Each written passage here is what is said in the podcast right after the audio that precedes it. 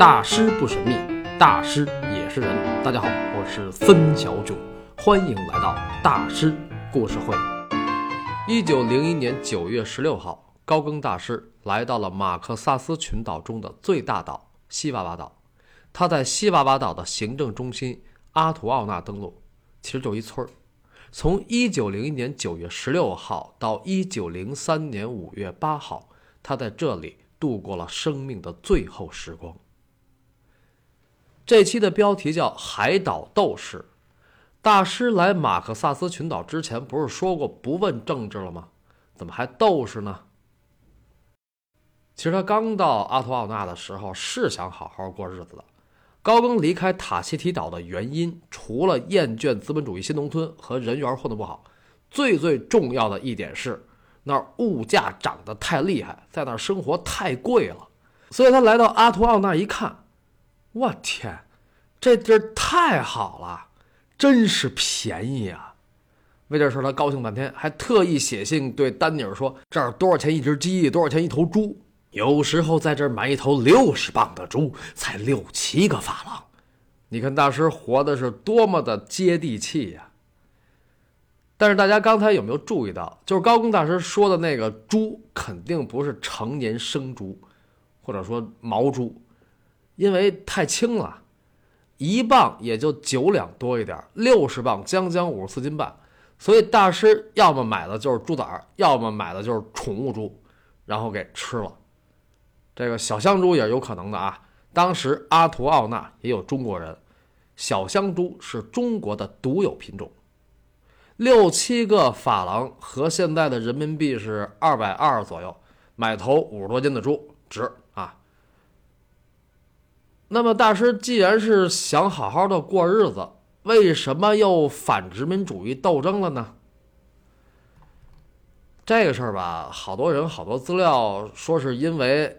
他在阿图奥纳盖的那房子，高大师在那里边乱搞男女关系，这样就遭到了当地天主教会的高度不待见，所以他们就整他，最后把他给整死了。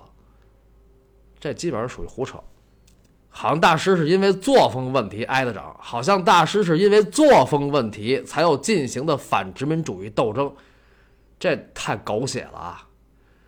大家别忘了一点，在当时，在那个时代。男女关系跟现在是不一样的。中国那时候还大清呢，还三妻四妾八大胡同呢，对吧？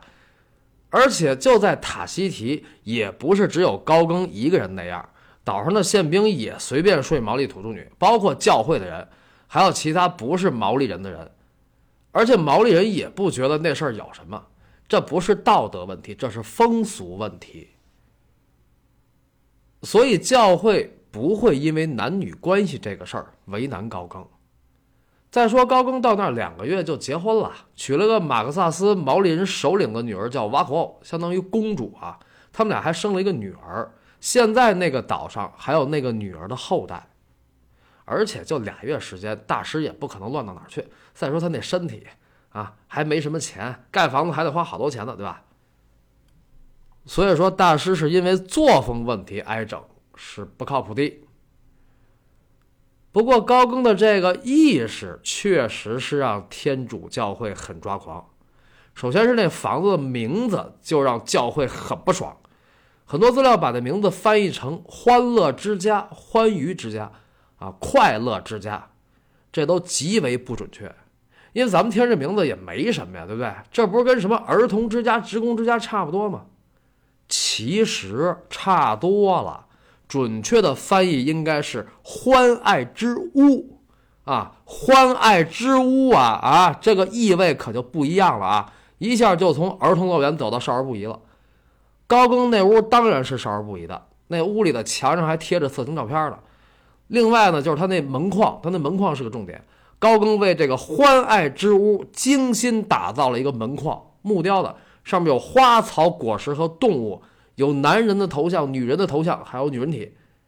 单听我说，这门框好像也没啥。艺术家的门框嘛，有个人体怎么了？欧洲大街上不是也动不动就整一那样的雕塑吗？啊，对。但是关键是高更那门框上雕的不是欧洲的那种啊。欧洲那些人体雕塑什么表情？米洛斯的梅纳斯什么表情？米开朗基罗的大卫什么表情？那是崇高唯美、庄严庄重，绽放着神性的光辉、人性的光辉。但是天主教会的人看高更这门框上啊，你那些男女什么表情啊？男欢女爱的表情，污，太污，这是非常非常严重的少儿不宜。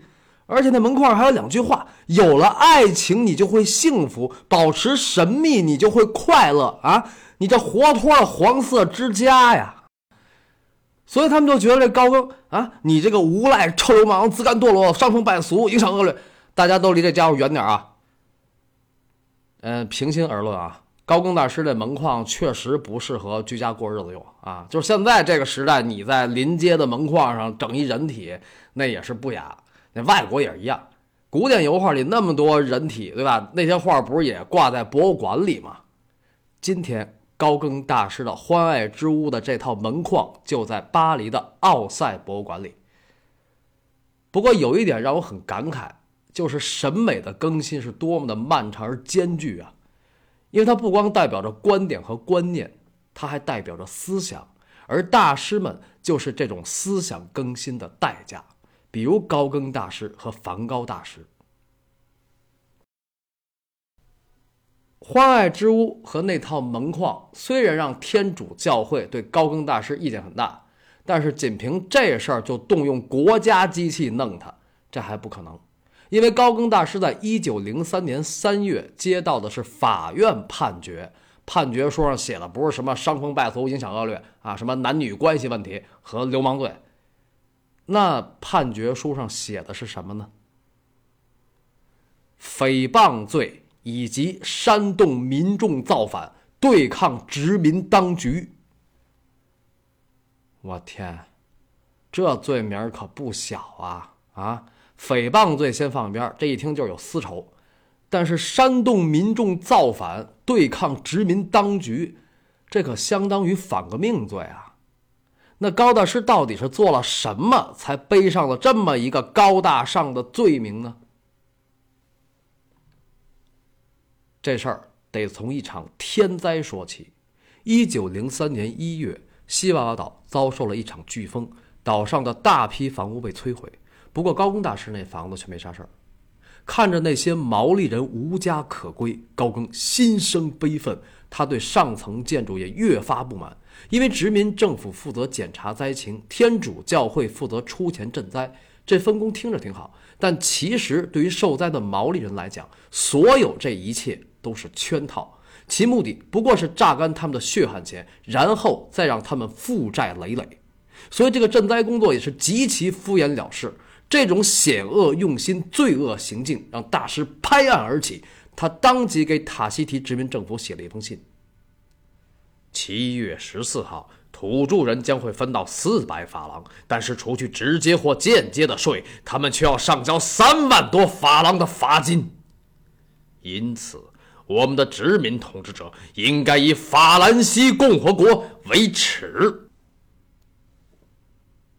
唉可惜高更大师都没有活到七月十四号，但是他为什么给塔希提殖民政府写信呢？他怎么不直接向阿图奥纳的政府部门反映呢？阿图奥纳所谓的政府部门只有宪兵队，因为塔希提殖民政府的所在地是在帕皮提，但是西瓦瓦岛离那儿太远了，殖民政府的官员们都是半年以上才来一趟。平时这个岛上就是驻岛宪兵队负责管理，包括税收和刑事案件的审理。宪兵队手下还有警察局，警察局只负责抓人。啊，当然岛上还有官方的天主教会跟宪兵队配合工作。但是不管是宪兵队、警察局还是天主教会，高更大师最看不上的就是这帮人虚伪狡诈、鱼肉乡里。马克萨斯群岛比塔希提岛要原始很多。真的就是一个洪荒小岛。用大师的话说，这座马克萨斯的岛屿几乎还是食人族的天下。食人族啊，二十世纪初，阿图奥纳的毛利人还在吃人肉，但是他们的性情却极其温和，所以高更大师非常喜欢他们。不过，虽然他们是岛上的原住民，是马克萨斯群岛真正的主人，但实际上他们的地位却最低，因为那儿还有黑人和中国人，黑人和中国人都比他们的地位高。当时阿图奥纳有五十名中国人。毛利人在岛上的境遇极为悲惨，因为不管出了什么事儿，宪兵队都找他们背黑锅。在宪兵队眼里，那些毛利人根本就不能算是人。你还吃人肉呢？能叫人吗？啊，你是畜生！包括高更大师那个荒野之屋的门框，你弄了些毛利人的头像、毛利人的女人体放那儿，等于你那儿就是个畜生之屋啊！猪圈，其实就是种族歧视。所以他们就抓住一切机会对毛利人进行盘剥。最主要的做法就是开罚单，经常把毛利人罚得倾家荡产，因为这样。无论再让他们干什么，就不用再给钱了。实际上就是把毛利人变成了奴隶，而且大灾之后也不例外。所以大灾之后，高更大师义愤填膺。我们究竟想要什么？如果想要正义，那就伸张正义，不能把正义当成一个毫无意义的词挂在嘴边。是啊，法律要伸张正义，政府要有公信力。但是政府的表现让大师很失望。官员们碰巧路过此地，但不过是拍几张照片了事而已。如果有人胆敢上前反映情况，他一定会受到惩罚，因为在官员们的眼里，他行为粗鲁，他的做法不符合礼节。因为在所有可能存在的世界里，一切都是为上层人服务的。我们应该派一个有能之士到这里来，到那个时候，马克萨斯群岛才会洒满正义的光芒。我为什么说高更大师的反殖民主义只是斗争而不是革命呢？因为他一直走的都是合法程序。但是我依然要给大师鼓掌。海岛斗士孤胆英雄，义正言辞为民请命，所有被压迫的阶层。不都是不被当人看吗？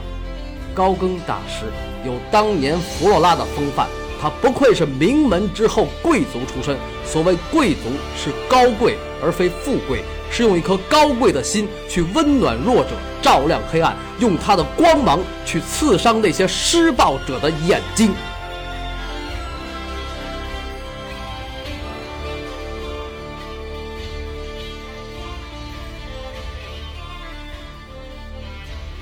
所以殖民政府怎么能够支持高更呢？啊，你这么个有前科的人，你去年还跟政府打官司呢，你抗税还敢打官司，你不想混了吧你？这个又是怎么回事呢？一九零二年四月，高更因为拒绝纳税，跟驻岛宪兵队打了一场官司，肯定是输啊。其实关键不在于他抗税。关键在于他号召当地的毛利人也拒绝纳税，这肯定得弄你啊！这税收乃一国之本，聚众抗税是动摇国本呐！我估计当时塔希提殖民政府应该是想到了一件事儿：美国独立战争，当初北美十三州就是无代表不纳税嘛。而且法国那时候那么多殖民地都这么闹起来，还怎么做帝国主义啊？对吧？所以你这回又写这样的信，那确实得给你点颜色看看。高更大师的那封信几乎就把自己送上了绝路，但是还不算完，因为除了政府这边还有教会呢。那天主教会又能怎么着呢？荒野之屋和那门框又不能上纲上线。天主教会当然没有那么傻，他们说的是另一件事儿，也是国之根本，就是教育问题。因为他们管着学校嘛，教会学校嘛，在阿图奥纳期间，高更大师跟天主教的最重要的矛盾其实是教育问题。他当时虽然不是媒体人了，但是依然继续写文骂天主教，其实就是写信。他不光是给丹尼尔写，他还给别人写。纵然高更在巴黎艺术圈人缘不太好，但是他也是有朋友有粉丝的，不然他那画卖不出去。而且呢，高更大师在巴黎始终是有影响的人物。那他写的东西要是一发表，那很有可能造成国际影响啊！这个可不是高抬的，因为十九世纪末二十世纪初，帝国主义列强之间也是竞争关系。为什么说他们是狼狈为奸呢？因为他们可以为了共同的利益一起干坏事儿，但是互相之间也相互拆台揭短。所以高更骂天主教的那些话，要是落在兄弟国家手里，那可都是话茬儿啊。所以呢，阿图奥纳的天主教会的主教马丁对高更就特别的烦。你这老胡说八道的，得给我们造成多大的恶劣影响啊！这上边要是怪罪下来，那就是意识形态的工作没有做好啊！我得想办法让你滚蛋啊，滚出马克萨斯群岛。马丁主教从一九零二年开始就运作这个事儿。这听起来，这马丁好像对工作很负责任呐。其实呢，他是跟高更大师有私怨，而且还不是一起儿，好几起儿呢。比如，这个马丁主教的私生活非常的不检点，他跟他那个女管家行那苟且之事。高更大师曾经抓住这个事儿，使劲的啐，闹得岛上很多人都背地里经常拿这个马丁主教开涮，把这个马丁主教给恨的呀。好你个姓高的啊！打人不打脸，骂人不揭短，你这么回我啊？我我弄死你！我马丁主教真的是想弄死高更大师啊！但是他完全没有想到，没过太久，高更这老小子居然真的死了啊！哎呀呵，这马丁主教真是喜出望外呀！天助我也！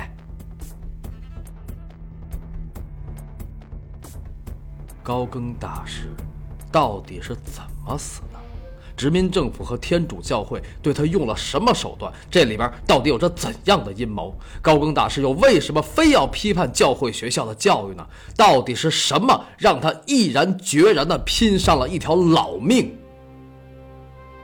下期大师故事会，孙小炯继续为您讲述高更大师的艺术人生——贵族勇士高更之死。